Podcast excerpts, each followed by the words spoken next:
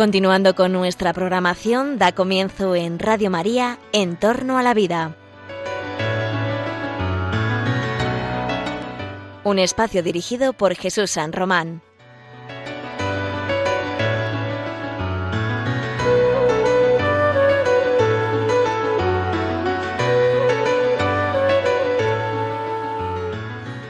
Buenas tardes, queridos oyentes de Radio María. Os saluda José Carlos Avellán. En este, vuestro programa quincenal del mediodía de los miércoles, En torno a la vida. En En torno a la vida, habitualmente tratamos temas que son de tu interés porque eh, tienen que ver con noticias de actualidad, con, eh, bueno, pues con todo tipo de situaciones humanas importantes porque tienen que ver con la vida, con el cuidado de la vida, con la defensa de la vida humana, con los temas medioambientales, los temas biotecnológicos y su nivel moral. Es decir, en este programa nos vamos a preguntar en clave bioética, nos preguntamos habitualmente qué es lo que debemos hacer y lo que no se debe hacer. ¿Cómo podemos eh, iluminar un juicio crítico, racional, sobre estos avances científicos alucinantes, verdaderamente fascinantes que la ciencia nos ofrece? ¿Y cuál es la dimensión moral? Porque no todo lo que el hombre tecnológicamente puede hacer debería hacerlo. Todos sabemos las experiencias de vértigo y de, necesidad de reflexión ante ciertos avances tecnológicos. A todos nos preocupa hacia dónde nos lleva la ciencia. La ciencia es una causa de gran esperanza, pero también requiere cautelas y requiere análisis críticos sobre a dónde va la sociedad, a dónde va la investigación, etcétera. Y fíjate que querido oyente, querida oyente, que en este programa también eh, tendemos a ver casos límite, situaciones incluso que nos entristecen porque hablamos del aborto o hemos hablado de, de, la proliferación de actos eutanásicos o de legislación que no, que no va bien orientada. Pero hoy queremos hacer un programa en positivo. El objetivo de, hoy y el, tema central que nos mueve son experiencias que vamos a contaros, realidades, o sea, hechos reales, contrastados y que además han aparecido en los medios, de situaciones en las que los seres humanos defendemos la vida, defendemos la vida humana. Situaciones en las que, debidamente organizados, cuidadosamente organizados, somos capaces de dar razones y de dar argumentos a la sociedad para que proteja más eficazmente la vida. Sí, la vida humana está amenazada. Lo vemos con la práctica del aborto, con muchas experiencias eh, clínicas en donde parece que se banaliza la, la muerte y la vida. Pero nosotros hoy no queremos hablar de casos negativos, queremos hablar de situaciones positivas, que dan mucha esperanza, porque demuestra cómo una minoría creativa, como decía aquel, como grupos eh, de ciudadanos como tú y como yo, normales, que no estamos ni en el ejercicio del poder, ni en la judicatura, ni necesariamente en puestos relevantes de la sociedad, bien organizados, con unas ideas claras, somos capaces de hacer cosas muy valiosas que ayudan al progreso real de la humanidad. Porque un progreso humano, auténticamente humano, es aquel que conduce al bien de las personas. Un progreso auténticamente humano es aquel progreso que incorpora la tecnología, pero al servicio del bien común, al servicio del bien de cada persona. Un verdadero progreso es aquel que garantiza que todas las personas tengan acceso a ciertos bienes y tengan asegurados ciertos derechos. Y el primero de todos es el derecho a la vida. Por eso, en la causa de la vida hay experiencias muy buenas, muy impresionantes que te vamos a contar ahora. Hoy excuso la hoy miércoles no puede estar con nosotros el doctor Jesús San Román, que sabéis que es habitual del programa, pero me acompaña, eh, bueno, una compañera de la universidad que ustedes bien conocen, la profesora doctora Elena Postigo, profesora de humanidades, experta en bioética, eh, también eh, activa dirigente de la Fundación Jerón Leyen en España y profesora, como digo, de la Universidad Francisco de Vitoria en Madrid. Elena, buenas tardes. Hola, buenas tardes. Encantada de estar aquí de nuevo con vosotros. Querida amiga, yo quiero empezar, antes de hablar de experiencias muy concretas de cómo la sociedad civil se ha eh, se ha organizado. Quiero empezar por una noticia que me parece muy chula, muy interesante, porque hace un par de semanas supimos en España que algo que había ocurrido en los Estados Unidos. Y sabes que lo que ocurre en Estados Unidos en estos temas de la defensa de la vida luego tiene una influencia enorme en Europa, en España, por supuesto. La noticia dice que reconocen como persona con derechos a un feto no nacido y demandan a una clínica de aborto. Esto es un caso de un tribunal de Alabama que reconoce a Baby Roe, como así llamaron eh, al demandante, el primer caso de este tipo en la historia de Estados Unidos. Mirad, según relata el diario ABC, a comienzos de 2017, Ryan Megers, de 19 años, y su novia, estos dos jóvenes, descubrieron que iban a ser padres. Ella quería abortar, mientras que él le suplicó repetidamente que no lo hiciera. A las seis semanas, sin embargo, ella abortó el feto en el Centro de Mujeres para Alternativas Reproductivas de Alabama, en Estados Unidos. Alabama. Megers demandó a la clínica y a la compañía farmacéutica fabricante de la píldora abortiva que suministraron a su pareja. O sea, ese aborto se hizo con una píldora abortiva. Y ahora, un juez de Alabama ha reconocido al feto no nacido, nombrado como Baby Roe, como una persona con derechos legales, persona con derechos legales, admitiéndolo como codemandante en el litigio. Es la primera vez, ha señalado el abogado de este joven, es la primera vez en los Estados Unidos que se reconoce que un feto abortado tiene derechos legales. Y lo que Ryan está haciendo es demandar en nombre del patrimonio de Baby Roe, añadía. Bueno, por supuesto, ante esta sentencia, los grupos abortistas estadounidenses expresaron enseguida su reproche a la decisión del juez, que sienta un precedente peligroso. Se espera que el Centro de Medicina Reproductiva este de Alabama responda a la demanda en estos días, justo en esta semana, en esta primera semana de abril. Pero a mí me parece muy significativo, y luego pondremos algún otro ejemplo, de una cierta tendencia. Que en 2017 eh, un juez federal anuló ya una ley de Alabama que permitía a los magistrados someter a las menores que querían abortar a un procedimiento similar al de un juicio, en el que el feto podía tener asignado un abogado y los fiscales podían oponerse a los deseos de la menor embarazada. A mí esto me parece llamativo, casi parece de película, pero es un caso real. Hay un tribunal de Alabama que estaría reconociendo que ahí, en esa vida intrauterina, en ese niño que todavía no ha salido a la luz, no ha nacido, hay un posible demandante, es decir, alguien con unos derechos que están pendientes de actualizarse cuando el bebé nazca. Y que por lo tanto, si se actúa contra su vida, él tiene que poder decir algo. Sobre todo cuando el padre, por ejemplo, no estaba precisamente a favor de esa, de esa acción abortiva. ¿Qué te parece, Elena? ¿Cómo lo ves? Pues lo veo, la verdad, como una noticia, como bien has dicho, positiva, porque se reconoce, aunque sea, mm, digamos, implícitamente, que el feto es una persona, porque se le reconoce como sujeto de derechos. ¿eh? Y creo que esto es un paso hacia adelante muy relevante, es decir, que mm, haya signos de una tendencia de reconocimiento de los derechos del no nacido es algo positivo, máxime, en un país como Estados Unidos, que durante décadas ha sido el país que ha promovido eh, de forma muy potente los derechos denominados derechos reproductivos de la mujer, entre ellos el aborto. Que se esté invirtiendo esta tendencia y que poco a poco tengamos, hoy justamente vamos a hablar de dos noticias en esta dirección, que se reconoce al feto, al no nacido, además cada vez en, en estadios más precoces, como una persona susceptible de derechos y de reconocimiento, incluso con la posibilidad de tener un abogado que lo defienda, es muy importante. Quiere decir que vamos en la dirección adecuada, ¿no? Y ojalá mm, pudiéramos ver al otro lado del océano noticias como esta Todavía no se han dado, digamos, solamente por parte de quienes defendemos la vida del no nacido, eh, lo reivindicamos, pero todavía no hay eh, por parte de la ley eh, y de quienes administran la ley este tipo de actitudes. Hay que decir que Alabama es un estado que en este sentido siempre ha sido, le han preocupado mucho los derechos del no nacido. Recuerda ahora mismo otro caso, el caso eh, que se presentó en los años 70 en pleno debate sobre el aborto, cuando llamaron a Lejeune a declarar en un tribunal en Alabama.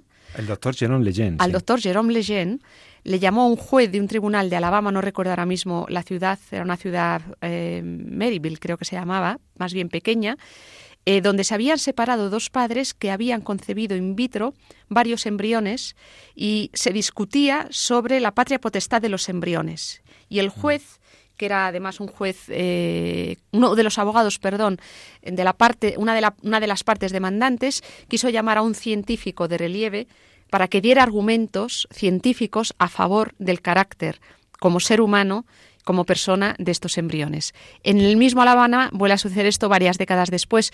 Debe ser un estado, yo desconozco exactamente cómo es Alabama desde el punto de vista, digamos, eh, religioso, derechos, etcétera, pero sin duda eh, una sensibilidad hacia el reconocimiento, eh, digamos, de la de la vida del no nacido particular que yo no encuentro no he encontrado en otros sitios. Sí, bueno, es famoso Alabama por determinados eh, hechos históricos que tienen que ver con la lucha contra la segregación racial, contra, bueno, los que eh, se hizo famoso tristemente a principios de siglo por el caso Tuskegee, que hemos comentado aquí, con aquellos experimentos sobre población negra, sobre eh, hombres y mujeres de color, que fueron en un tema de la sífilis y que ahí se vio un caso claro de experimentación, o sea, o más bien de tratamiento completamente inadecuado sobre un sector de la población y rompiéndose cualquier molde ético a la investigación ética y biomédica y el caso el famoso caso Tuskegee.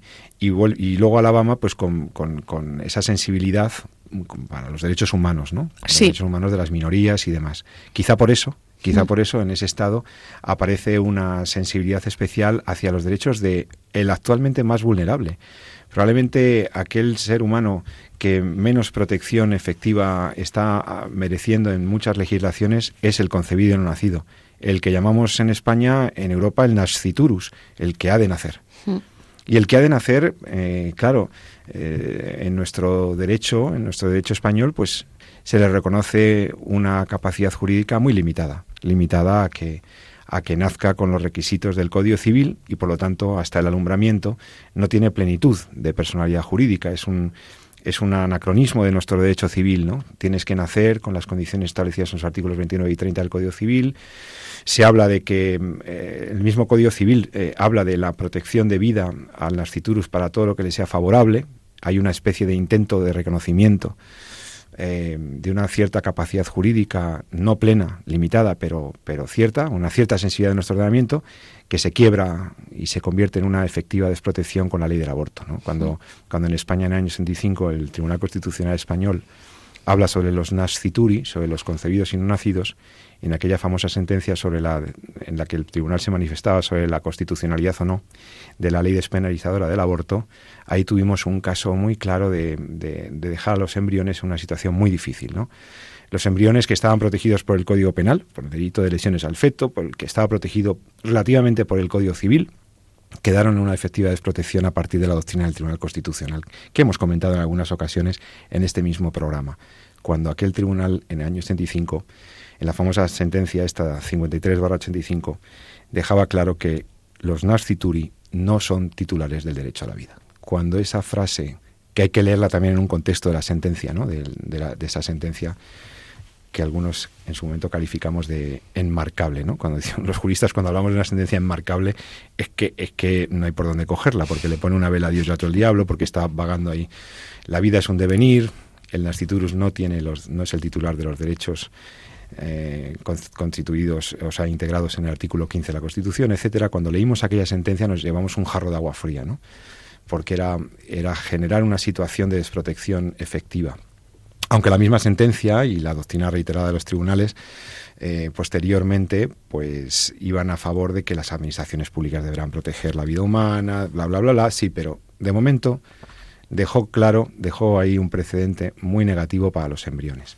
Esto, esta lucha, esta, esta línea jurisprudencial, se está rompiendo precisamente desde la misma presión que los grupos sociales y los grupos pro vida en todo el mundo están haciendo para reconocer al nasciturus como un sujeto de derechos. Hmm.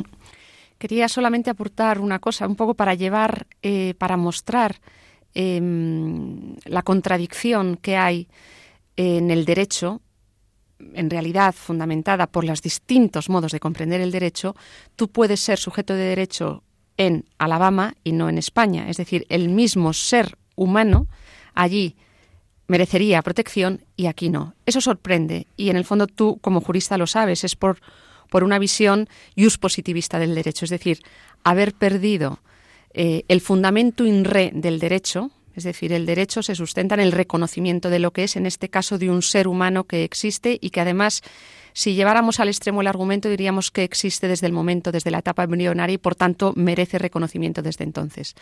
El derecho positivista contemporáneo, que es en el que nos movemos prácticamente, yo diría, en todo Occidente, corrígeme si me equivoco, Pepe, lleva este tipo de contradicciones. Es decir, aquí sería reconocido como sujeto de derechos, perdón, allí y aquí no. ¿no? Sí, es llamativo que nosotros seamos capaces de emplear recursos médicos, recursos técnicos, recursos biotecnológicos eh, para sacar adelante a un feto de 21 semanas y que hoy en día maravillosamente la, medicina contemporánea en los países más avanzados es capaz de hacer viable el, alumbramiento de un feto muy precoz y, somos capaces de emplear recursos y todo tipo de medios para salvar la vida de, un feto que viene con problemas y sin embargo dejamos a la decisión eh, de la madre como, si fuera un derecho desde 2010, como si fuera un derecho desde la ley orgánica hasta de 2010 de despenalización del aborto y de la interrupción voluntaria del embarazo, como se dice, de salud reproductiva, pues queda en una situación muy, muy, muy vulnerable muy vulnerable, queda a merced de la decisión de la madre. Eh, entonces, primero el padre queda en un lugar secundario, el progenitor, Segundo, el, eh, situarlo en la cartera de servicios el aborto es, es una cosa realmente que choca a, no solo a los profesionales de la salud, sino a muchos ciudadanos. Y realmente es llamativo lo que tú dices, que, que un embrión humano tenga un estatus diferente y por tanto merezca una protección legal distinta según, según donde se encuentre según el estadio de desarrollo, según si es que más sano o menos sano, según tenga una perfección genética o una trisomía en un par. Es decir, eh, todo esto que hemos comentado aquí no es, es una incoherencia que atenta contra el sentido común. Porque lo que el sentido común te dice es que lo que tienes delante es un ser de la especie humana. Lo que la ciencia te dice de manera inequívoca es que el embrión, desde pocos minutos después de la fusión de los pronúcleos, del padre y de la madre, de las dos células gaméticas, es uno de los nuestros. Es el embrión humano. Y por lo tanto, si es uno de los nuestros, si es un ser humano, ya debería merecer por lo menos una presunción de que, de que puedo estar ante una persona. Para nosotros no hay ninguna duda de que el ser humano solamente puede ser persona, porque filosóficamente además no se sostiene que el embrión humano o que un ser humano pueda ser otra cosa. Un ser humano no es una cosa. O se es cosa y se es un objeto, o se es persona y se es un sujeto. Por lo tanto, lo que hace el derecho es hacer cabriolas, mm. hace em, presunciones interesadas sobre cuándo tenemos la persona, cuándo no, entonces cuándo merece la protección. Porque claro, si dices persona, el jurista te dice, ah, entonces es un sujeto de derechos. Si es persona, le tengo que proteger. Y entonces, ¿por qué no? Como en Alabama. ¿Por qué no puede ser parte de un litigio, parte procesal? Claro, porque ante la persona, delante de la persona y frente a la persona, solamente puedo ver a alguien con unos derechos naturales, unos derechos que el derecho positivo, el derecho de la nación, solamente debería reconocer. Solamente puede reconocer, salvo que si hace otra cosa comete una injusticia. ¿Cuál es la injusticia? No reconocer el derecho natural que tiene todo ser humano, por ejemplo, a la vida y a la salud y a todo lo demás. Entonces, las legislaciones se mueven en ese positivismo, en ese pragmatismo, en, esa, en esos quiebros que, que vemos tan equívocos, ¿no? Pero todavía hay otra noticia que me llamó la atención y que espero que podamos también comentar, que va también en una línea parecida, o va también siendo esperanzadora, cuando en Mississippi, Mississippi, yo leo en noticieros iberoamericanos que Mississippi aprobó esta semana la llamada Ley Latido, o Herbit Law, una de las legislaciones sobre aborto más restrictivas de todos los Estados Unidos de América, porque, claro, lo que está diciendo es que no se podrá abortar, o intentan que no se pueda abortar, una vez que el feto humano ya tiene latidos del corazón, ya se pueden percibir. Está estableciendo una frontera de licitud para el aborto que tendríamos que situar en las primeras semanas de vida, porque el, latido del corazón se puede ver muy pronto. Y bueno, mm, ¿cómo valoráis, eh, cómo valoras esta, esta posibilidad? Los, un filósofo, una bioeticista como tú, Elena Postigo, eh, realmente mm, es una frontera adecuada, es una, es, el mal menor. bueno, vamos a ver, varias consideraciones. La primera, que mm, por un lado sí que la veo como una noticia positiva, porque de nuevo eh, vamos reconociendo derechos al no nacido, eh, digamos, por etapas, es decir, en este caso partiendo del latido, que por cierto se mm, debería empezar a notar en la tercera semana eh, a los 30, al mes prácticamente de desarrollo.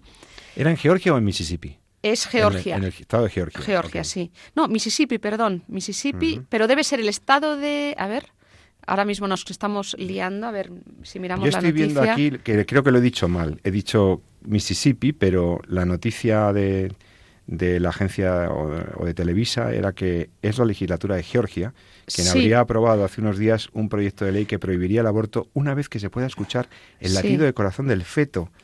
Pese a la oposición de los activistas eh, pro abortion del lugar, eh, esta medida eh, parece que ha, salido adelante y que ha sido aprobada como una proposición que restringiría el aborto después de, pues eso, muy poquitas semanas, seis semanas como mucho. Bueno, entonces, mm, sin lugar a duda es un paso positivo, ¿no? Porque esto salvará la vida de muchas personas y, de nuevo, se reconoce eh, que ese ser no nacido tiene una entidad y ha de ser reconocido como, persona. Ahora bien, eh, considero que es eh, insuficiente en cuanto que me parece una elección arbitraria en el sentido de por qué cuando empieza a latir el corazón y no cuando se fusionan los patrimonios genéticos y ya podemos decir que tenemos un ser vivo de la especie humana totipotencial.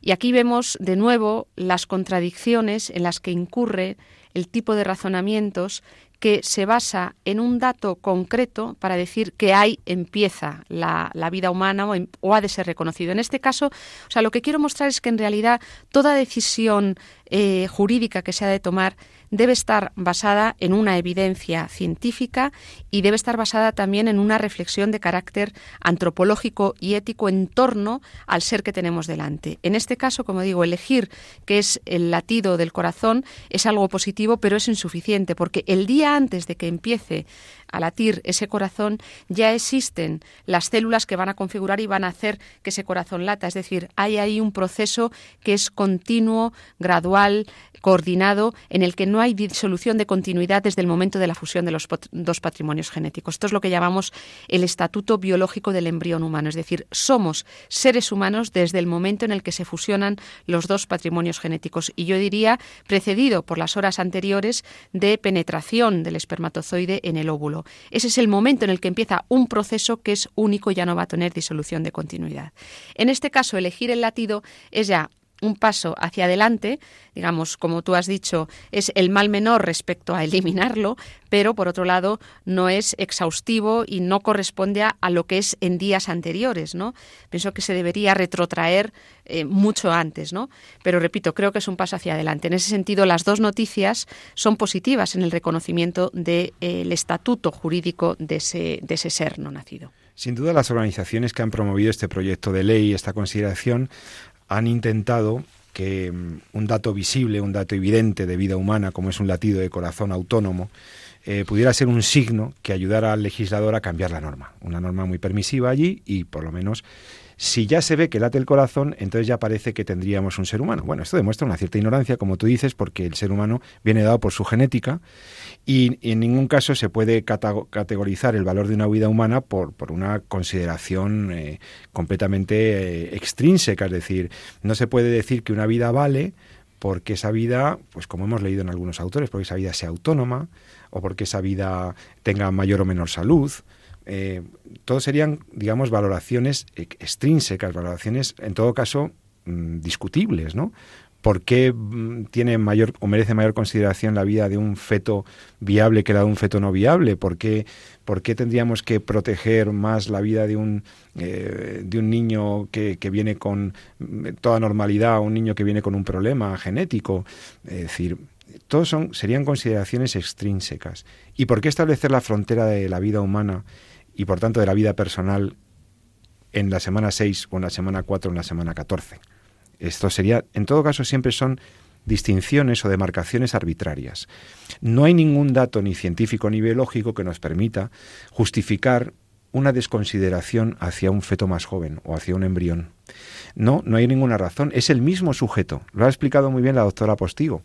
Desde el mismo momento de la fecundación tenemos un individuo distinto del padre y de la madre, un individuo autónomo, un individuo que si está rodeado del hábitat adecuado, como decía mi maestra la doctora Vilacoro, del hábitat adecuado, de un entorno adecuado, eh, va generando, porque el, embrión tiene esa capacidad autopoyética, esa capacidad autónoma para ir recreando sus tejidos, para ir desarrollándose, y si tú le das a ese crío, a esa criatura, el ambiente adecuado, va a tener enseguida forma humana, enseguida mm, apariencia humana. No podríamos decir que una vida vale menos que otra porque todavía no tiene apariencia humana. ¿Por qué? ¿Por qué si sabemos que es humano? Si genéticamente lo es. Si es exactamente igual que tú y que yo si no hay ninguna diferencia sustancial, son diferencias accidentales. ¿Cómo podríamos establecer un criterio si no es desde la más profunda arbitrariedad? Por lo tanto, cuando las legislaciones ponen el día 14, por ejemplo, el día de la implantación del embrión, el, proceso de la anidación, como la frontera, por ejemplo, para investigar o y o exterminar embriones, a mí me parece injusto. Porque un embrión que todavía no se ha implantado es menos valioso, su vida vale menos que el embrión de 15 días. Vale menos un embrión de 12. Eh, ¿Por qué la viabilidad o estos criterios pueden determinar el valor que concedemos a una vida y la consiguiente protección jurídica? Es absolutamente injusto. Lo que, lo que es progresista y lo que es eh, realmente sería una legislación novedosa es aquella legislación que dijera, donde tengo un ser humano, me da igual si es rico o pobre, si es hombre o mujer, si es sano o enfermo, si nació o no nació, todos somos iguales. Y todos tendríamos los mismos derechos. ¿Cómo podríamos quitar derechos a alguien solo porque todavía no tiene un número de células o no tiene la salud o no tiene... Me parece tan injusto discriminar entre seres humanos, por ejemplo, por su salud o su desarrollo morfológico. Hay que ir a condiciones intrínsecas y, por lo tanto, recoger realmente en la legislación lo que el ser humano es, lo que la ciencia nos dice, todo lo demás serán consideraciones de los políticos o de los legisladores. A la medida normalmente de intereses espurios, por cierto, porque es un gran negocio la reproducción asistida, es un gran negocio las ventas de embriones por ahí y por allá, y por supuesto el aborto. Quería añadir dos datos. Antes, efectivamente, nos hemos liado porque hay otros estados como Georgia y Tennessee que también están planteando esta ley. Es decir, pero que lo ha hecho la del latido, pero es Mississippi. Y es interesante porque los oponentes al aborto están mm, motivados porque en este momento en la Suprema Corte estadounidense hay jueces digamos, antiaborto, y lo que quieren es desafiar el fallo con este tipo de, eh, de, legislación, quieren desafiar el fallo del año 73 que permitió la legalización del aborto en Estados Unidos con el emblemático caso Roe versus Wade. Es decir, quieren volver elevar todo esto al constitucional, cosa a la que no quieren llegar los demócratas, al federal, perdón. Mm. Eh, porque claro, significaría cuestionar la ley que estableció el aborto. ¿no? Claro, es que fue una sentencia, recuerdo a los oyentes que fue una sentencia del Tribunal Supremo Federal de los Estados Unidos, la sentencia famosa de Roe versus Wade, la que sentó un precedente terrible para la causa prohibida en aquel momento, porque aquel, aquel fallo, aquella sentencia, estaba estableciendo básicamente que las legislaciones de los estados, de los estados de la Unión, eh, no, tendrían capacidad para legislar sobre lo que ocurre dentro del, útero materno. O sea, lo que establecía era una limitación legislativa, de manera que se establecía eh, que cada estado, que cada, que los estados no podrían prohibir el aborto, no podían prohibir actuaciones y al mismo tiempo estarían eh, habilitando a la decisión de la mujer, la famosa línea pro-choice. Entonces, claro, lo que ocurrió en los años 70 primero, con, todavía no sabíamos, en los años 70 sabíamos bastante sobre eh, la vida del feto, pero no sabíamos tanto como 40 años después. 50, 40 años después, queridos amigos, 50 años después de aquella famosa sentencia, tenemos ecografías en cuatro dimensiones. Sabemos tratar enfermedades precozmente. Podemos generar embriones in vitro. Sabemos cómo es la vida embrionaria. Sabemos que estamos ante uno de los nuestros. Y sabemos que lo que tiene que hacer una legislación de un Estado, me da igual si es Alabama, Mississippi, Georgia o Nueva York, España lo que tiene que hacer es proteger la vida de los más vulnerables, de los más inocentes. Y todo lo demás, querida amiga Elena, para mí son componendas de los políticos. Sin lugar a duda, de los eh, sin ningún fundamento científico. Políticos y legisladores. Y ¿eh? muy manipulador el derecho, el pretendido derecho de la mujer o, del, o de la pareja sobre la vida de un tercero. Esto sí, nuestro Tribunal Constitucional lo dejó muy claro, que teníamos un tertium, o sea, un tercero, y por lo tanto nadie puede acabar con la vida de otro, por muy bueno que sea el fin. Si se reconoce que el otro es un ser humano como tú y como yo, nadie debería poder disponer de esa vida. Bueno, bueno, pues estas dos noticias nos ponen en disposición de hablar de otras muchas. Nos hacen creer, nos hacen creer, nos hacen realmente pensar que el mundo puede cambiar de opinión sobre temas tan drásticos. Ahora, a la vuelta de una canción muy, muy bonita que os, quiero proponer escuchar, eh, vamos a hablar de iniciativas de la sociedad civil situaciones, movilizaciones, cosas que en nuestro país y fuera de él, aquí en Europa, se están haciendo para defender la vida de esos inocentes. Tienes que enterarte porque aquí en Radio María lo vamos a dar todo con datos. Vamos a hablaros de iniciativas prácticas, reales, para defender la vida humana, al inicio y al final de la vida. Yo viendo estas cosas creo más todavía en el ser humano. Viendo cosas positivas como esta, creo que, bueno, que el Espíritu Santo seguirá actuando sobre los legisladores a ver si van cambiando estas cosas y la sociedad va cambiando sus pensamientos. Yo escuchando esto sí creo. Es hora de romper barreras y rechazos. Es hora de callar al miedo de un portazo. Grita con tu alma y grita a los vientos. Pon tu mano en el pecho y que se entere el mundo entero porque yo creo y es posible sin temor. La fuerza está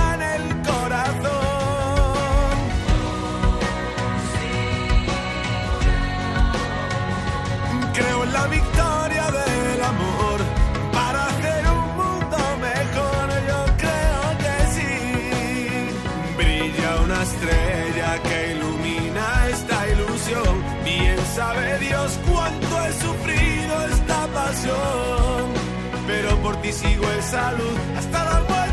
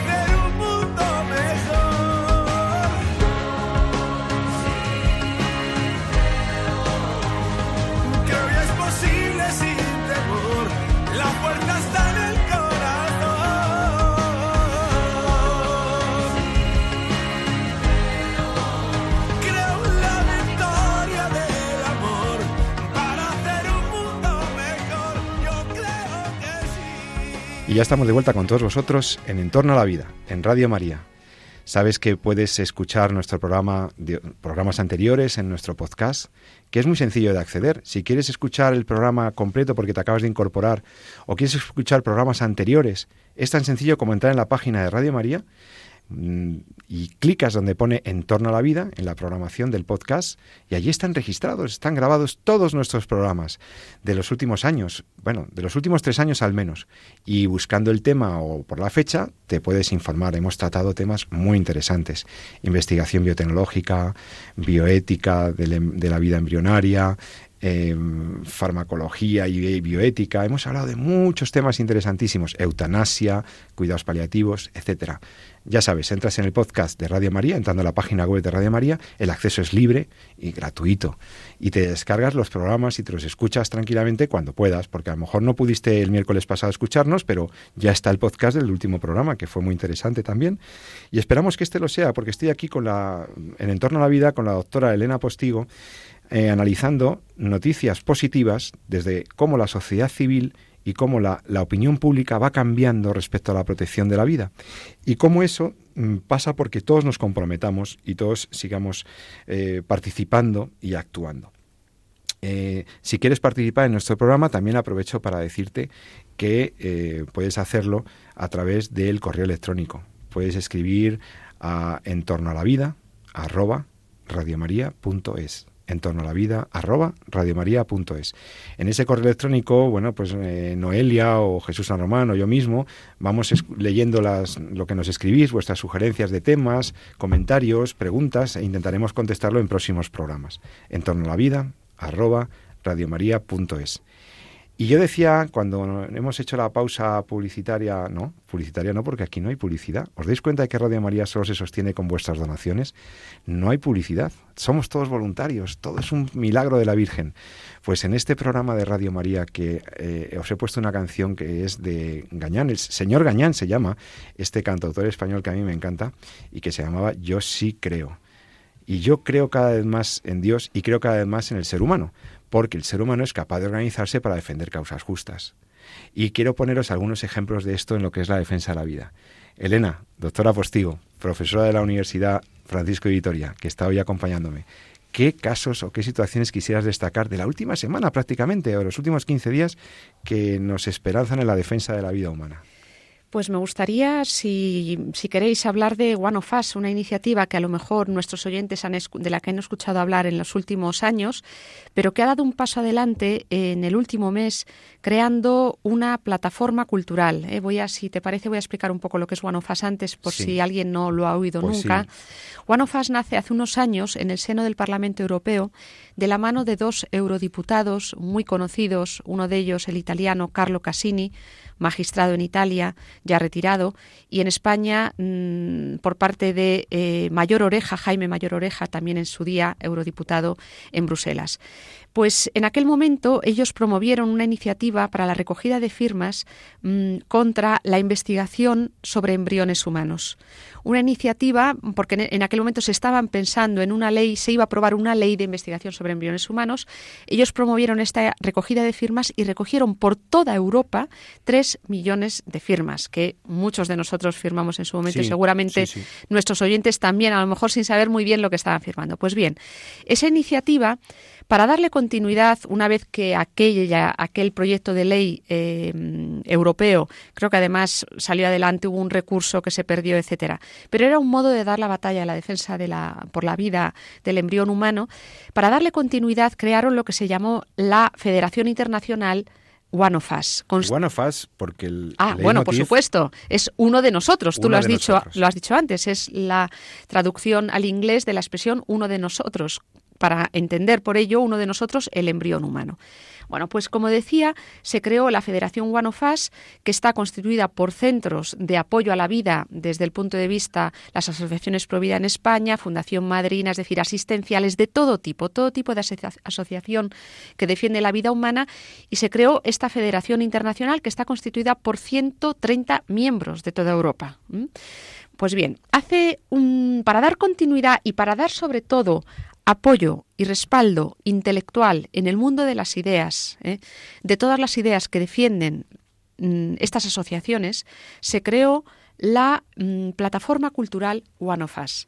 Esta plataforma cultural que recoge a intelectuales de toda Europa, en España en torno a 40, pero que busca además ampliar, ¿eh? busca más firmas, eh, para apoyar el manifiesto de One of Us, el manifiesto cultural de la plataforma cultural One of Us, que se presentó en París el pasado 23 de febrero en el Senado francés. Nada menos que en el Senado, que es como un lugar muy emblemático de la democracia, de los derechos, el Senado de Francia. Exacto. Eh, tuvo mm, muchísimo eco, tuvimos la suerte de estar allí y realmente fue impresionante ver cómo en toda Europa hay personas del mundo de la cultura, de la universidad, juristas, filósofos, científicos, etcétera, que apoyan eh, la causa y la defensa de la vida. Esto es muy importante, es decir, que no se vea la cultura de la vida, con palabras de San Juan Pablo II, se promueve desde muchas áreas. Esto, a mí esto siempre me gusta decirlo porque creo que a veces se nos olvida.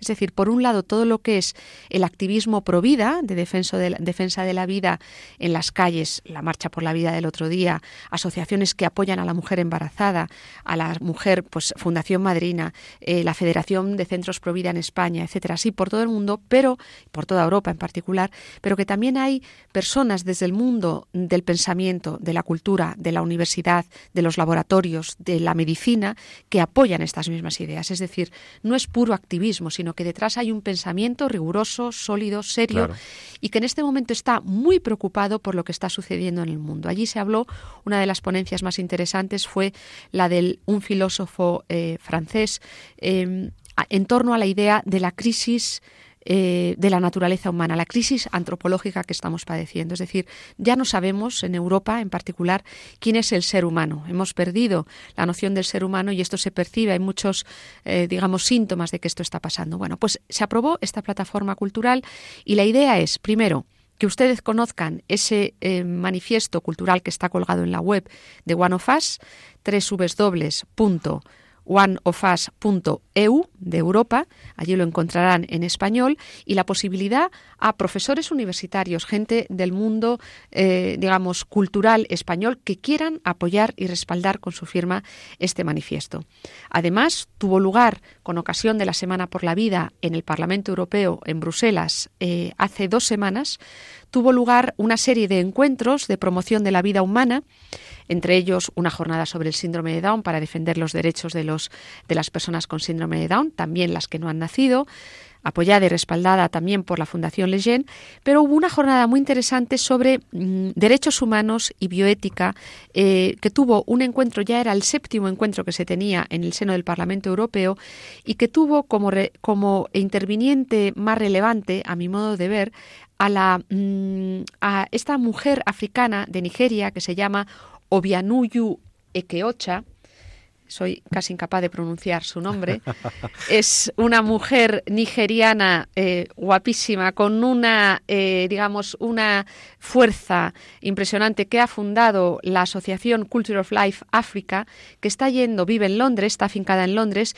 y que denuncia, en este caso denunciaba en el Parlamento Europeo, del denunciaba el imperialismo cultural, el neocolonialismo cultural de ingeniería social que se está realizando en África, con proyectos que, mm, unida a la financiación de la ONU, llevan una clara impronta ideológica. Y esto creo que algunos quizás son conscientes, ¿no? Ella denunciaba, dice, en África necesitamos sobre todo educación, formación, agua. Hay africanos que no tienen agua, 80% de personas que no tienen esto produce insalubridad y muchas enfermedades. Y en cambio estamos viendo, y dio cifras, que la mayor parte de los fondos que llegan desde la ONU son siempre para el aborto y para la contracepción. O sea que la ONU, en vez de atacar el problema del analfabetismo, de la, escasez de agua y del desarrollo de estas gentes, lo que hace es decirles que haya menos gente. Exacto. O sea, aborto, control de, natalidad, a base de métodos barrera, regalándoles preservativos, en vez de ayudar a atajar el problema. Claro, eso va contra la idiosincrasia cultural de los africanos, que son puramente familiares. Exacto, exacto. Ya decía, es que están, estamos empezando a reaccionar porque esto es una forma del neocolonialismo ideológico que cuando se habla de salud en África no se habla de la diabetes, que causa muchísimas muertes, no se, no se habla del agua no potable, sino que se habla sobre todo del sesgo ¿no? del aborto. Y ella denuncia, terminó de una forma que mm, a todos nos gustó, los presentes nos encantó, diciendo, respeto por África, por favor, erradiquen la pobreza, dennos educación y agua, pido respeto por nuestros países y dejen de colonizar ideológicamente África. El día que Occidente deje de hacerlo, ese será realmente nuestro día de la independencia. ¿Mm? Qué bueno. Muy además, potentísimo testimonio esta mujer nigeriana que además denuncia lo que las agencias internacionales eh, han, las políticas de los últimos años, que ha sido políticas pro aborto, de control de natalidad, condicionando además ayudas ayudas de las grandes agencias y del Fondo Monetario precisamente a los controles de natalidad masivos, basados básicamente en el aborto y poco más. Qué terrible. Pues qué bueno también eso, esa llamada de atención de esta señora. Otra noticia, esta es una noticia de cómo los grupos de europarlamentarios y ahora la plataforma One of Us presentan un manifiesto para reconocer la dignidad y el valor de la vida, el estatuto del embrión humano. Pero es que en Madrid y en otras ciudades españolas hemos tenido en los últimos días también interesantes actividades de defensa de la vida, ¿no? ¿Por qué no nos hablas de la plataforma Stop Eutanasia? Ah, bueno, eh, ahora voy a hablar de ella, ¿no? sí, con mucho gusto. ¿O te no, quería referirme a la Marcha por la Vida y a las, Ah, a las vale, marchas vale, y a las, y a las Sí. demás eh, manifestaciones que ha habido. Me decía una amiga, ¿pero por qué, vas, por qué habéis sido todos tantos, 40.000, 50.000 personas en Madrid, en Sevilla también muchísima gente? Hombre, porque tenemos que salir a la calle tenemos que decir a los políticos con, con alegría, en un tono muy positivo. Fue una marcha verdaderamente eh, Familiar, emocionante, alegres. muy familiar, muy alegre, en un ambiente precioso, de, pues, de reivindicación de eso, ¿no? De decir, oiga, eh, señores políticos, señores gobernantes, señores legisladores, aquí está la sociedad civil, una parte de la sociedad civil representada, que creemos que, la- que el valor de la vida es prioritario, que toda vida importa que no se debe discriminar a las personas por el hecho de no haber nacido, que todos somos personas, que todos tenemos derechos y que la igualdad empieza por eso. Oiga, ¿y ¿qué queréis que os diga? Eh, me pareció una, Sí. una cosa muy emocionante. Mm, eh, Ya digo, había niños mayores, eh, Jóvenes. de- muchos jóvenes también, porque lo protagonizaron los jóvenes, Los me llamó la atención. A mí me gustó porque ya empieza a ver el relevo. ¿eh? Quienes, Sí. digamos, llevamos en el mundo Provida desde hace décadas, ¿eh? justamente lo comentábamos estando allí hace 40 años con Jesús Poveda, tal. Sí, eh, ves a gente joven de 15, 20 años que de alguna manera les mueven los mismos ideales, la defensa de la vida y, de la familia, porque van intrínsecamente unidas. ¿no? Me gustó mucho especialmente el testimonio de un matrimonio joven que llevó allí a su hijo con síndrome de Down. Eh, y que reivindicó mm, los derechos del no nacido, en particular los síndrome de Down, porque creo que está siendo un grupo de población especialmente atacada con los eh, eh, test de detección cada vez más precoces del síndrome de Down. Es un tipo de población que estamos prácticamente erradicando. ¿no? Y, y esto me gustó este testimonio, ¿no? un matrimonio joven, fresco, que reivindicaba que querían derechos para estudiar, derechos para que sus hijos se insertaran en la sociedad, pero que no los eliminaran antes de nacer. Fin, muy positiva y esperanzadora esta noticia Sí. de la Marcha por la Vida. ¿no? Ojalá y dentro de un año, dos años, ojalá eh, pudiéramos no necesitar salir a la, a- a la calle ante la urgencia y la emergencia de los 100.000 y pico abortos que tenemos en nuestro país, que a mí me, me- me da mucha pena. Pero es verdad que fue un- una llamada de atención en- muy en positivo para que se tenga en cuenta. Además, en periodo preelectoral, pues tiene mucho sentido intentar eh, presionar, entre comillas, para que esta, estos derechos civiles sean reconocidos. ¿no? Sí, fue una marcha política, es decir, en principio no había nadie. No había ningún grupo identificado con No, había políticos, pero no estaban Exacto. identificados. Y es verdad que a la hora de votar tenemos que tenerlo en cuenta, porque son es un derecho fundamental que debemos reivindi- reivindicar y hemos de sentirnos representados, ¿no? Por políticos también en este, en la defensa de este derecho. ¿Mm? Bueno, y en los últimos minutos me vais a permitir que eh, esto yo no lo suelo hacer, en cinco años no lo he hecho, pero es que estoy muy implicado, estoy realmente muy motivado por una actividad también de la sociedad civil y que me ha interesado muchísimo y a los cuales eh, eh, los apoyo con, con- mucho cariño y con, con lo mejor de mí y quería que tuvierais noticia de una plataforma que se ha creado recientemente en los últimos eh, últimos meses, ca- escasamente dos meses, para mm, bueno, vosotros sabéis que hubo una recogida de firmas eh, hace unos meses hubo una recogida de firmas a favor de la ley de la eutanasia que planteaba el Partido Socialista Obrero Español y del cual hemos, hemos dedicado algún programa a valorar críticamente en este programa. Eh, esa ley a favor de la eutanasia, con el fin del periodo de sesiones, pues quedó de momento aparcada hasta, hasta nuevo gobierno y nuevo periodo de sesiones, claro. Y entonces lo que, lo que a mí me, me conmovió fue que un grupo de cristianos, una minoría creativa otra vez, se dedica a decir, bueno, tenemos que hacer algo para que esta proposición de ley, esta ley que a favor de la eutanasia y el suicidio asistido, nunca sea una realidad en España.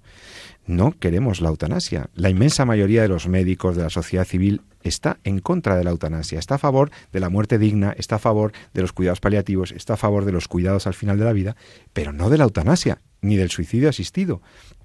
Entonces, eh, se han organizado, eh, los promotores son un grupo, una asociación que se llama Cristianos en Democracia, cuya página web os invito a que veáis porque son magníficos, trabajan fenomenal, Cristianos en Democracia. Pero bueno, ellos han sido los, los impulsores, pero ya se han adherido muchas organizaciones civiles, médicas, etcétera, eh, plataformas civiles, plataformas de defensa de la vida, etcétera, a una, mm, en una línea que se llama Stop Eutanasia. Hmm. Stop Eutanasia, todo junto. El nombre Stop Eutanasia refiere a una plataforma que nos presenta, nos invita a firmar un manifiesto, a apoyar un manifiesto, eh, que solo, solo, es firmarlo, o sea que no tiene más, eh, eh, en el cual se intenta recoger firmas, precisamente llegar al millón de firmas en contra de esta ley que quiere sacar adelante el Partido Socialista Obrero Español con alguno de sus de sus ah, eh, otros grupos parlamentarios. Y esta plataforma Stop Eutanasia tiene un manifiesto que no sé, que como es muy cortito incluso lo puedo leer, pero vamos, lo podéis encontrar en la página stopeutanasia.eu. stopeutanasia.eu. El objetivo básicamente es apoyar este manifiesto que habla de que toda vida humana es vida personal y que por ello posee una dignidad y un valor intrínsecos que la hacen indisponible en toda situación y condición.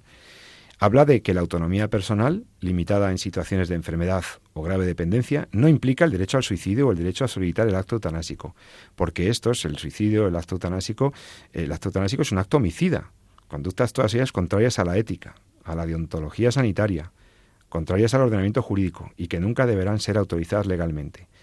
Dice el manifiesto, existe el derecho a la vida, pero no el derecho a la muerte. El derecho debe promover una humanización del proceso de muerte, rechazando igualmente cualquier forma de obstinación terapéutica y de eutanasia. ofreciendo, ofreciendo universales, universalmente los cuidados paliativos, como una atención integral, física, psicológica y espiritual de la persona en el final de la vida. Porque, como bien dice el manifiesto, dejar morir cuando ya no se puede curar no es lo mismo que matar a un ser humano sufriente, aunque sea con la intención de erradicar su dolor y sufrimiento. Lo primero, dejarle morir, es un acto lícito, ético. Lo segundo, el acto tanásico, es gravemente inmoral y nunca debería ser autorizado legalmente. Por ello, como ciudadanos de pleno derecho, solicitamos con este manifiesto que la proposición de ley orgánica de regulación de la eutanasia sea rechazada por el Parlamento español. Debe respetarse la vida como un derecho natural, fundamental, y debe respetarse la muerte como un proceso de la vida que toda persona tiene el derecho a recibir conscientemente, limitando el dolor y el sufrimiento.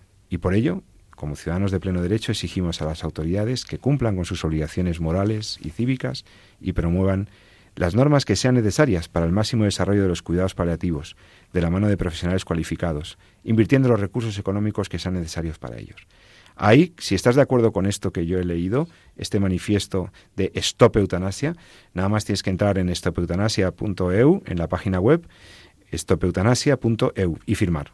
Verdaderamente creo que merece la pena apoyar esta iniciativa otra vez de la sociedad civil, eh, que está concitando un enorme consenso para que sea firmado por muchos miles de personas y así podamos ir a una legislación mucho mejor que la que se propone desde, los, desde el bando de los eutanásicos. Pues así haremos, Pepe. Eh, Yo todavía no he firmado, me falta pues nada, no tienes más que entrar a Stop Eutanasia y firmar si estás de acuerdo. Y es un apoyo muy grande para frenar estas iniciativas pro-eutanásicas. Y en el último minuto, nos queda un minutito escasamente, eh, hablar de que esta tarde, 3 de abril, no, el eh, esta, esta, tarde, 3 de abril, se nos, se nos presenta una iniciativa. En 15 segundos puedes decir a, los que quieran asistir. Sí, es el 25 aniversario del fallecimiento del profesor Jérôme Lejeune, defensor de la vida humana sobre todo de las personas con síndrome de Down y primer presidente de la Academia Pontificia para la Vida, eh, gran amigo de San Juan Pablo II. Se tendrá un acto esta tarde a las 7 en la sede de Cofares, en la calle Santa Engracia, no recuerdo el número exacto, creo que es 31, lo encuentran en Internet. Habrá un acto de presentación de un libro de conferencias inéditas de Leyen. Estarán en conversación la doctora Mónica López Barahona, presidenta de la Fundación en España, la doctora Blanca López Ibor, médico eh, oncóloga pediátrica y el director de la Fundación Pablo Sigris. Y posteriormente tendremos una misa de celebración en memoria de Lejeune, eh, celebrada por eh, el obispo de mm, Alcalá de Henares, Monseñor Reichpla, y Monseñor Iceta, obispo de San Sebastián, si no recuerdo mal. Estáis todos invitados a asistir. Muy bien, pues esta tarde los que queráis. Ya sabéis, muchas iniciativas a favor de la vida. Con estas palabras sobre iniciativas a favor de la vida humana, esperamos encontrarnos, eh, nos despedimos de vosotros hasta dentro de 14 días. Eh, gracias, mm, Elena Postigo, profesora de la Universidad Francisco de Vitoria. Y yo mismo, José Carlos Avillán, me despido de todos vosotros hasta dentro de un par de miércoles. Si queréis ayudarnos a seguir defendiendo la vida, sigue, síguenos, sigue estas iniciativas, firman estos manifiestos y ayúdanos. Ama la vida y defiéndela. Muy buenas tardes.